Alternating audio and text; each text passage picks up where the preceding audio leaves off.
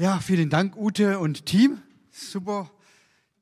Und schade, dass wir aufgrund der Kürze des Gottesdienstes, da wir zwei haben, nur zwei Lobpreislieder haben. Das ist so schön, im Lobpreis zu sein, vor dem Thron Gottes und das zu genießen.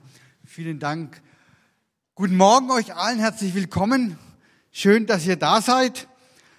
Und ich will einsteigen und euch eine Geschichte erzählen. Für die Nicht-Schwaben nur zur Orientierung. Schwaben sind immer sparig und geizig. Also ich sage dass alle so sind, aber das ist so das Aushängeschild, das, das Etikett, was man dem Schwaben gibt. Also da war ein schwäbischer Bauer, so ein schwäbisches Bäuerlein. Der hat ein Schreiben von seinem Anwalt bekommen.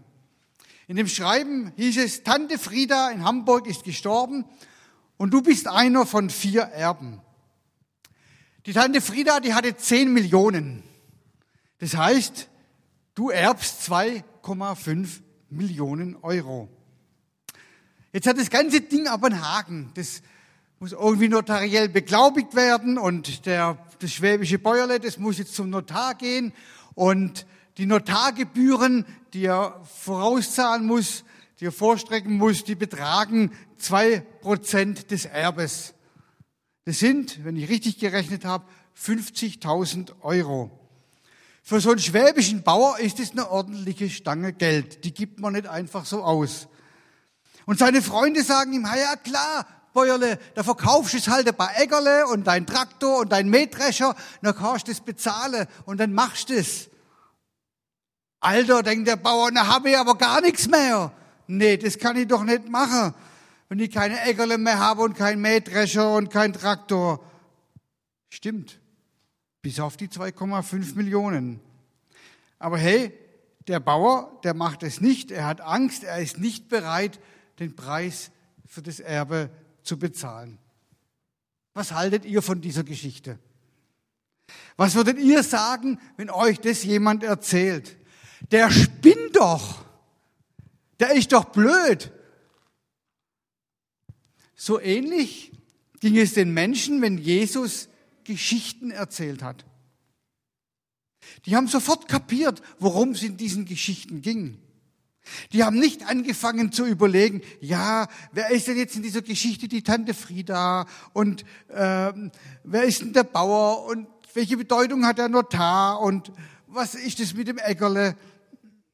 Sie haben gar nicht so angefangen zu überlegen, sondern die haben sofort kapiert, worum es Jesus in so einer Geschichte ging. Der Double auf gut Schwäbisch, der hat den Preis für sein Erbe nicht bezahlt, deshalb hat er nichts bekommen. Und ich erzähle euch das, damit wir verstehen, wie Gleichnisse, die Jesus erzählt, funktionieren. Denn Gleichnisse funktionieren so, dass jeder, der sie damals gehört hat, sofort den springenden Punkt wahrgenommen hat, verstanden hat, gemerkt hat. Und jetzt diese Geschichte, um die es heute geht.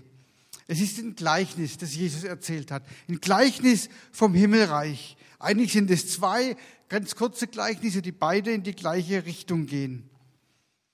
Es ist das Gleichnis vom Schatz im Acker und von der kostbaren Perle. Und Jesus lehrte ja gern in Gleichnissen über das Reich Gottes, über das Himmelreich, das nahe herbeigekommen ist. Diese neue Welt, die mit ihm, mit seinem Kommen hereingebrochen ist in diese unsere Welt. Und so lesen wir in Matthäus 13, Vers 44, Jesus erzählt, mit dem Himmelreich ist es wie mit einem Schatz, der in einem Acker vergraben war und von einem Mann entdeckt wurde. Der Mann freute sich so sehr, dass er, nachdem er den Schatz wieder vergraben hatte, alles verkaufte, was er besaß, um den Acker zu kaufen. Und jeder hat gedacht, gut gemacht, Bäuerle. Logisch, das ist richtig. Wenn da ein Schatz im Acker vergraben ist und du den entdeckt hast, dann ist es die einzig richtige logische Handlung, den wieder einzugraben, den Acker zu kaufen und alles dafür zu investieren, was du hast, nämlich dann gehört dieser Schatz dir und es ist unendlich wertvoller als alles, was du vorher hattest. Jesus, ganz klar, haben wir kapiert. Und dann hat er eine zweite Geschichte erzählt. Mit dem Himmelreich ist es auch wie mit einem Kaufmann, der schöne Perlen hatte, der schöne Perlen suchte, Entschuldigung. Als er eine besonders wertvolle fand, verkaufte er alles, was er besaß und kaufte dafür diese Perle. Genau die gleiche Geschichte. Da findet jemand was unglaublich Wertvolles. Wie reagiert er? Natürlich wie jeder, der etwas findet, was wertvoll ist. Er möchte es besitzen, er möchte es haben. Aber auch die Perle hat, es, um die Perle zu bekommen, hat, braucht es etwas, was er investieren muss. Es hat seinen Preis. Bei dem Schatz im Acker, weil ihm der Acker nicht gehörte, hat es auch seinen Preis. Und jedem war klar, logisch, der zahlt den Preis für diese Perle. Der zahlt jeden Preis für diesen Acker, damit er nachher diesen großen, unendlich wertvollen Schatz für sich in Anspruch nehmen kann. Warum erzähle ich euch heute diese Geschichte? Ich bin mal wieder beim Bibellesen drüber gestolpert und habe so den Eindruck gehabt, darüber predigen zu sollen. Und dann habe ich nochmal auch nachgespürt, nochmal nachgeforscht, worum es Jesus denn eigentlich in dieser Geschichte, in diesem Gleichnis geht. Und ich habe entdeckt und ich glaube, dass es bei Jesus um mehr geht, als wir es manchmal ahnen oder als wir es manchmal wahrhaben. Wir hier in unserem Land, in unserer schönen Connect Church, Bietigheim-Bissingen, es geht ihm mehr als um ein bisschen Frieden, ein bisschen Liebe, ein bisschen Kirche, schöne Gottesdienste, schöner Lobpreis. Und ich finde es auch schön, was sich im Lobpreis entwickelt und dass wir einen tollen Lobpreis haben. Und ich genieße es auch, hier zu sein und zu sitzen oder zu stehen im Lobpreis und die Gegenwart Gottes zu genießen. Aber ich habe mich gefragt, als ich dieses Gleichnis gelesen habe, worum geht es denn eigentlich? Worum geht es denn Jesus? Was war der Gegenstand seiner Verkündigung? Was hat er eigentlich seinen Jüngern gelehrt mit diesen Gleichnissen? Und wisst ihr, dass Jesus unglaublich wenig über Glauben gesprochen hat? Glaube an Jesus ist ja erst entstanden, als Jesus da war und dann hat man sich damit beschäftigt und die sich mit ihm beschäftigt haben. Und in den Briefen des Apostel Paulus, da lesen wir viel über Glaube und Sündenvergebung und was man alles glauben muss. Und später wurde ja das Glaubensbekenntnis formuliert. Und die Kirche ist entstanden und hat diesen Glauben gehütet. Und das ist alles nicht verkehrt. Aber Jesus hat gar nicht so viel über Glauben gesprochen. Wisst ihr, worüber Jesus hauptsächlich sprach? Er sprach über das Himmelreich, das Reich Gottes, das mit ihm hereingebrochen ist. Das war der Gegenstand seiner Verkündigung, seiner Lehre. Denn Jesus hat gesagt, ich komme wieder. Und dann wird dieses Reich Gottes in seiner Ganzheit anbrechen. Er hat wenig darüber gesprochen, was wir glauben sollen, aber er hat viel darüber gesprochen, was wir tun sollen. Extrem viel und das fordert heraus. Und ich sage es mal ein bisschen provokativ, glauben kannst du zu Hause im Sessel so viel du willst, das merkt doch niemand. Das merkt doch vielleicht niemand, wie viel wir glauben, was wir alles glauben oder was wir auch nicht glauben. Und es interessiert manchen auch gar nicht. Das kriegt viele gar nicht mit. Mitkriegen tun es doch die Menschen erst, was wir glauben, wenn dieser Glaube Beine und Füße bekommt und Hände bekommt, wenn, wenn etwas passiert aus diesem Glauben heraus. Und Jesus hat extrem viel darüber gesprochen, was wir tun sollen, wie wir leben sollen und wie wir angesichts dieser neuen Wirklichkeit des Reiches Gottes vorangehen sollen. Wenn er über das Himmelreich sprach und es war der Gegenstand, Hauptgegenstand seiner Lehre, dann ging es ihm immer um alles. Das war das Wichtigste für ihn. Es hat schon mit Johannes, dem Täufer, angefangen, der schon gesagt hat, tut Buße, kehrt um von eurem bisherigen Leben, verändert euer Denken, denn das Himmelreich ist nahe herbeigekommen. Und die Aussicht auf die, die Wirklichkeit, dass das Himmelreich Jesu nahe herbeigekommen ist. Das hat man bei Jesus daran gemerkt, dass Lahme wieder gehen konnten, dass Blinde wieder sehen konnte, dass Taube wieder hören konnte. Da sind Dinge passiert, die übernatürlich waren. Und angesichts dieser Wirklichkeit ist es richtig umzukehren, umzukehren vom bisherigen Denken hinein in was ganz Neues. Und Jesus hat fortwährend vom Reich Gottes gesprochen. Schon am Anfang, Matthäus 4, Vers 17, heißt es, von da an begann Jesus zu verkündigen, kehrt um, denn das Himmelreich ist nahe. So haben die Predigten von Jesus angefangen. Kehrt um, ihr Lieben, denn das Himmelreich, das Reich Gottes ist nahe. Mit mir ist es bereits hereingebrochen. Und umzukehren heißt zu überlegen, wenn das wahr ist, dass Gottes Reich mit Jesus angebrochen ist, was bedeutet das dann für mein Leben? Wie soll ich denn dann weiterleben? Was bedeutet das für die Prioritäten in meinem Leben? Und es ging ganz klar darum, ein Teil dieser neuen Welt Gottes zu werden, ein Teil dieses Reich Gottes zu werden. Aber nicht bezogen auf diese neue Welt Gottes irgendwann einmal später, sondern im Jetzt, im Heute, wo das Reich Gottes schon gegenwärtig angebrochen ist, hier in dieser Welt. Und Jesus hatte eine klare Vorstellung, dass es hier im Hinblick auf unser Leben, auf dieses Leben, sich lohnt, angesichts dieser Wirklichkeit, dieses neuen Reiches, das mit ihm angebrochen ist und mit seiner Wiederkunft vervollständigt wird, hier umzukehren und ein neues Leben zu leben. Und der springende Punkt bei dem Ganzen ist, wenn in unserem Leben als Christ nicht einmal dieser Moment, dieser Moment der inneren Demut, der inneren Buße, dieser, diese Bekehrung eingesetzt hat, wo wir auf die Knie gegangen sind und als Mensch vor unserem Gott erkannt haben, dass es eben nicht nur um ein bisschen Jesus auch noch nebenbei und zusätzlich geht, den ich noch so mitnehme in meinem Lebensrucksack, sondern nein, dass es darum geht, dass ich meinen Rucksack ausleere und sage, Jesus, du allein und sonst nichts in meinem Leben. Wenn das nicht in einem, im Leben wirklich stattgefunden hat, glaube, dann haben wir vieles noch nicht kapiert, was so in der Bibel steht und was Jesus uns dann auch in der Bibel und die, die Apostel und so weiter schreiben und was sie uns lehren. Dann glaube ich, kommt uns vieles so übertrieben vor und extrem vor, was in der Bibel steht. Wenn wir diese Sache nicht kapiert haben, dass es hier um den Herrn der Herren, den König der Könige äh, geht, der sagt, ich komme wieder zu richten die Lebenden und die Toten. Und das ist, worum es geht, wenn Jesus vom Reich Gottes, vom Himmelreich spricht. Es geht um diese große Dimension, um diesen großen Herrschaftswechsel, diesen großen Umdenkungsprozess in unserem Inneren. Und jetzt zurück zu dem Gleichnis. Ich lese es nochmal.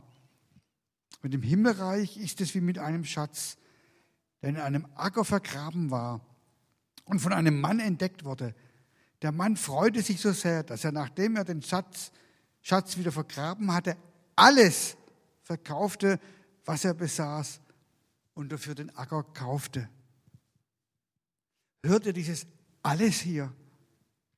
Da freut sich einer so mächtig über eine Entdeckung. Du kannst auch Offenbarung oder Erkenntnis sagen, dass er alles verkauft, um diesen zukünftigen Schatz zu besitzen. Und das ist der springende Punkt in diesem Gleichnis. Da musst du dich fragen, was ist jetzt der Acker und was ist der Schatz und wer ist dieser Mann? Das ist alles nebensächlich. Sondern du musst in diesem Gleichnis darauf schauen, was passiert denn da? Was ereignet sich denn da? Wie verhält sich denn da jemand? Und deshalb lasst uns jetzt nochmal genau anschauen, was da eigentlich einer tut. Hier freut sich einer so sehr, dass er alles, was er hat, verkauft. Und es fühlt sich doch schon viel besser an, als, ah, ich muss halt alles verkaufen und wie ist das doof und ja, da muss ich halt diesen blöden Acker verkaufen. Ja, da ist so ein blöder Schatz vergraben. Eigentlich weiß ich gar nicht, ob ich den wirklich will. Ihr Lieben, so fühlt sich mancher als Christ an. Und da läuft was schief, wenn es sich so anfühlt. Da ist einer bereit, alles aufzugeben und alles loszulassen. Und ich frage euch, wie viel ist alles? Wie viel ist alles? Antwort, alles ist alles. Alles verkauft. Aber jetzt bitte nicht falsch verstehen. Das ist jetzt kein Aufruf zu einem Bettelorden oder sowas. Ja, du musst jetzt nicht ein Auto verkaufen, das du vielleicht gestern poliert hast. Du musst auch nicht dein Haus verkaufen und alles an den Nagel hängen und äh, ein Leben führen wie ein Franz von Assisi. Das meine ich nicht. Alles meint in diesem Fall, dass alles unter eine neue Priorität kommt. Dass ich nicht nur einen Teil meines Lebens Jesus unterordne und dann noch den Rest oder so ein bisschen für mich behalte, sondern alles unter seine Herrschaft für sein Reich. Meine ganze Zeit gehört Jesus. Nicht nur die Zeit, wo ich eine Predigt vorbereite oder in der Gemeinde diene oder evangelisiere oder irgendwas für den Herrn tue. Nein, auch meine Freizeit, alle meine Zeit. Mein ganzes Geld gehört Jesus, ob wir das wollen oder nicht. Gott lässt uns das Geld, was wir haben, zum Verwalten. Es gehört ihm eh schon alles. Und da ist alles, alles. Das heißt nicht, dass wir alles geben müssen, aber nicht, nee, das Geld nicht nur die zehn Prozent, die wir spenden, gehören Gott, sondern alles, was wir haben, gehört Gott. Mein ganzes Leben, meine ganze Zeit, mein ganzes Geld, alles unter die Herrschaft Gottes. Und das ist ganz schön radikal. Und ich habe mich gefragt, ob ich das einfach so sagen kann am Sonntagmorgen im Gottesdienst, wenn da vielleicht Menschen sind, die vielleicht erst seit einem Jahr gläubig sind oder vielleicht noch gar nicht wirklich so äh, eine Bekehrung erlebt haben. Ich meine, wenn du das hörst, so nach zehn Jahren Christsein, da hast du wahrscheinlich schon Zähne bekommen, um das Schwarzbrot zu beißen und zu kauen. Aber wenn du noch jung bist im Glauben, dann denkst du vielleicht, oh, da kriege ich jetzt aber Schluck auf. Wenn der sowas sagt, das macht mir ja Angst. Und da möchte ich sagen, in aller Barmherzigkeit, wenn diese radikale Hingabe Angst macht, dann ist es vielleicht auch noch gar nicht dran für dich. Dann ist es vielleicht so, dass du zuerst noch entdecken musst, was du an Jesus hast, bevor du so mit so einem radikalen All-in antworten kannst. Aber wer nicht bereit ist, letztendlich alles loszulassen als Christ, der hat ein Problem. Und jetzt kommt wahrscheinlich das Entscheidendste, was ich heute sagen möchte. Sein Problem ist nämlich nicht, dass er nicht bereit ist, alles loszulassen. Das habe ich so wieder ganz neu oder habe ich ganz neu erkannt bei diesem Gleichnis. Das habe ich immer gedacht. Das Problem ist, dass ich nicht bereit bin, alles loszulassen. Aber da liegt gar nicht das Problem. Wisst ihr, wo das Problem liegt, wenn wir nicht alles loslassen für Jesus? Das Problem liegt daran, dass wir nicht wissen, wie groß dieser Schatz ist. Dass wir nicht erkannt haben, nicht wahrgenommen, wie wertvoll dieser Schatz ist. Wenn du natürlich denkst, ich muss alles verkaufen und alles hergeben und alles loslassen, um dein Acker zu kaufen, in dem eine Banane vergraben ist, dann verstehe ich dich, wenn du sagst, ist aber ein komischer Glaube. Ist doch alles ein bisschen extrem übertrieben religiös. Und es wäre es auch für eine vergrabene Banane. Aber es ist keine Banane, die da vergraben ist. Es ist der ganze Schatz von neuem Leben, von Versorgung, Vergebung, Frieden, Heil, Glück, all das, was Gott uns geben möchte, dieses neue Leben, was in Jesus ist und was wir in Jesus bekommen sollen. Es ist das Himmelreich, das Reich Gottes, das hereingebrochen ist mit Jesus. Es ist so viel mehr. Viele Menschen sind für diesen Glauben gestorben. Menschen haben sich töten lassen und das passiert auch heute noch, ihr Lieben. Und glaubt ihr wirklich, dass sie das getan hätten, wenn sie gedacht hätten, das sei alles nur Banane? Nein, die haben gewusst, wie groß dieser Schatz ist. Und ich glaube, dass jede andere Motivation als die Freude darüber, wie groß unser Schatz ist, zu einem riesigen Krampf führt in unserem Glaubensleben. Wenn wir natürlich den Eindruck haben, wir müssen alles verkaufen, wir sollen alles loslassen, alles unter die Herrschaft Gottes stellen, weil irgendein Prediger oder weil es Jesus so gesagt hat, was wir müssen und wir müssen und dann müssen wir halt und dann müssen wir halt, dann fühlt sich das halt irgendwie so an, wie sich es gerade anfühlt. Und das ist ein Christsein, das ist dann sowas von ansteckend, das glaubt ihr gar nicht. Das wird alle anderen umhauen und unglaublich begeistern. Oder? Habe ich jetzt ironisch gemeint. Aber das steht hier nicht, sondern in diesem Bibelwort steht, in seiner Freude, in seiner Freude, dass er diesen Schatz entdeckt hat, diesen Schatz im Acker, dass er diese Perle gefunden hat. In dieser Freude über diesen Schatz, in dieser Freude ging er hin und verkaufte alles. Und deshalb, so glaube ich, muss vor der Nachfolge eine echte Bekehrung geschehen. Und die geschieht, weil ich einen Schatz von unglaublichem Wert entdeckt und gefunden habe. Und mit Nachfolge bezeichnet man dann all das, was nach der Bekehrung kommt. Wenn wir uns fragen, wie soll ich denn jetzt leben angesichts dieser neuen Realität in meinem Leben? Also sozusagen die Ethik des Glaubens, des christlichen Glaubens. Aber zuvor muss diese Bekehrung stattfinden aufgrund dieser Erkenntnis, diesen Schatz gefunden zu haben, diese Freude zu erleben. Um diesen Schatz geht es. Jesus ist dieser Schatz. Und angesichts einer Ewigkeit mit Jesus, die im Verhältnis zu einem kurzen Leben hier, was nur als Vorbereitung auf diese Ewigkeit dient, ist es doch angemessen zu überlegen, was alles ist, was alles für mich bedeutet. Was es bedeutet, alles, mein ganzes Leben, Jesus hinzugeben. Ich möchte das Lobpreisteam auf die Bühne bitten.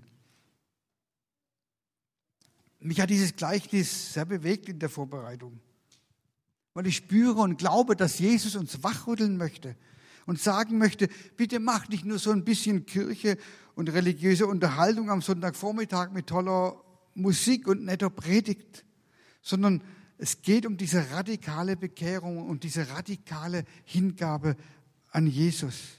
Alles andere wäre nicht angemessen. Und ich glaube auch, du kannst gar nicht überreagieren, wenn es um den Herrn der Herren geht und in deiner Reaktion auf ihn. Und die Frage ist, lebst du aus dieser Freude heraus, den Schatz entdeckt zu haben und diesen Schatz dein eigen zu nennen? Lebst du aus dieser Freude heraus?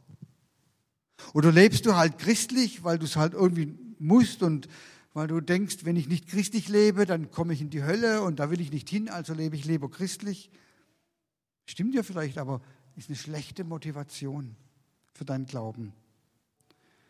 Aber angesichts dieser Wirklichkeit, dieser Herausforderung anzunehmen, zu sagen, Jesus, ja, ich will diesen Acker, weil da der ganze Schatz drin ist. Und ich will mich nicht mit weniger zufrieden geben. Ich will dich nicht neben all dem anderen religiösen Gedöns auch noch irgendwo in meinem Rucksack hineinstecken, sondern ich will meinen Rucksack ausleeren und da sollst nur du allein hinein und du allein sollst mein Leben von innen ausführen diese Hingabe und für nichts weniger lade ich dich auch heute Morgen ein, wieder neu ein. Ich möchte dich einladen zu überlegen, was das für dich bedeutet. Und ich glaube, dass es für jeden etwas auch ganz anderes bedeuten kann, weil wir an ganz anderen und an ganz unterschiedlichen Stellen im Glauben stehen. Für den einen ist es vielleicht ein erster Schritt und du sagst, ja Jesus, ich erkenne das heute, ich muss meinen Rucksack ausleeren. Da ist so viel Müll und Schrott drin, was ich mit mir rumschleppe. Und ich muss alles dir und ich will alles dir unterordnen. Und andere merken, ich habe diesen Schatz schon vor Jahren entdeckt, aber ich habe aufgehört, so zu leben, wie einer, dem alles gehört. Ich habe wieder angefangen zu leben wie einer, der nach sich selbst guckt, der meint, sich selbst versorgen zu müssen auf sich selbst Acht haben zu müssen im Sinne von, ich muss mein Leben selber hinkriegen irgendwie und dafür sorgen, dass ich ja nicht zu kurz komme. Und dann bist du am Ende mehr beschäftigt mit dir als mit der Hingabe an Jesus. Und ich möchte dich fragen, ob nicht Jesus dich heute Morgen zu einer neuen Hingabe ruft, zu einer neuen Bekehrung in deinem Leben.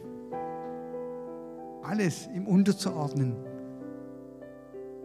weil du diesen Schatz Jesus entdeckt hast. Diesen Schatz, den du, du spürst, den muss ich ganz haben. Vielleicht wieder ganz neu haben, wieder ganz neu ausgraben in meinem Leben. Möchte ich einladen, einfach ein paar Augenblicke drüber nachzudenken und so auch deinem inneren Gott die Antwort zu geben. Toni wird noch ein paar Takte in der Musik weiterspielen und werden noch beten und dann werden wir dann auch noch ein Lied haben.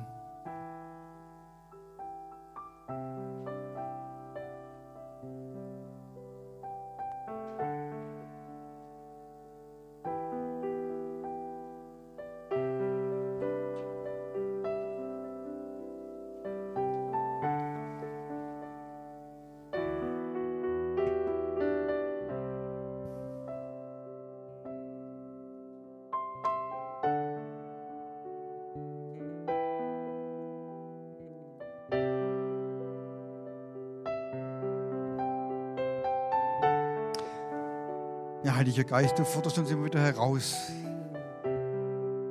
mit dem, was wir in Botschaft finden in der Bibel, mit dem, was du, Jesus, gesagt hast. Und wir lesen das oft, was so der Anspruch ist, was wir tun sollten, wie wir sein müssten. Wir sehen dann vielleicht auch in unserem Leben, dass die Realität oft ganz anders aussieht und dann strengen wir uns an und kommen so oft hinein in ein mühsames Christsein, was sich dann mehr wie Pflichterfüllung anfühlt. Aber du hast es ganz anders gedacht. Und ich bitte dich, Heiliger Geist, dass du uns die Augen öffnest für diesen Schatz, Jesus Christus, für diesen Schatz des neuen Lebens, für diesen Schatz der Vergebung, für diesen Schatz der Gnade, für diesen Schatz des Heils, für diesen Schatz dessen, dass er zugesagt hat, jeden Tag bei uns zu sein.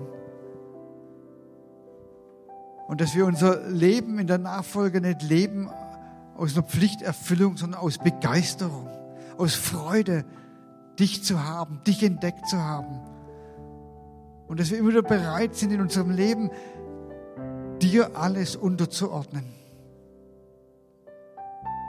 Um diesen Schatz in der ganzen Fülle zu zu besitzen, um diesen Schatz in der ganzen Fülle auszukosten, zu erleben, um die ganze Fülle deines Reiches, was du uns zugesagt hast, auch in Realität schon jetzt im Heute hier zu erleben. Damit unser Leben in der Nachfolge als Christ Freude macht und ansteckend ist und einladend ist.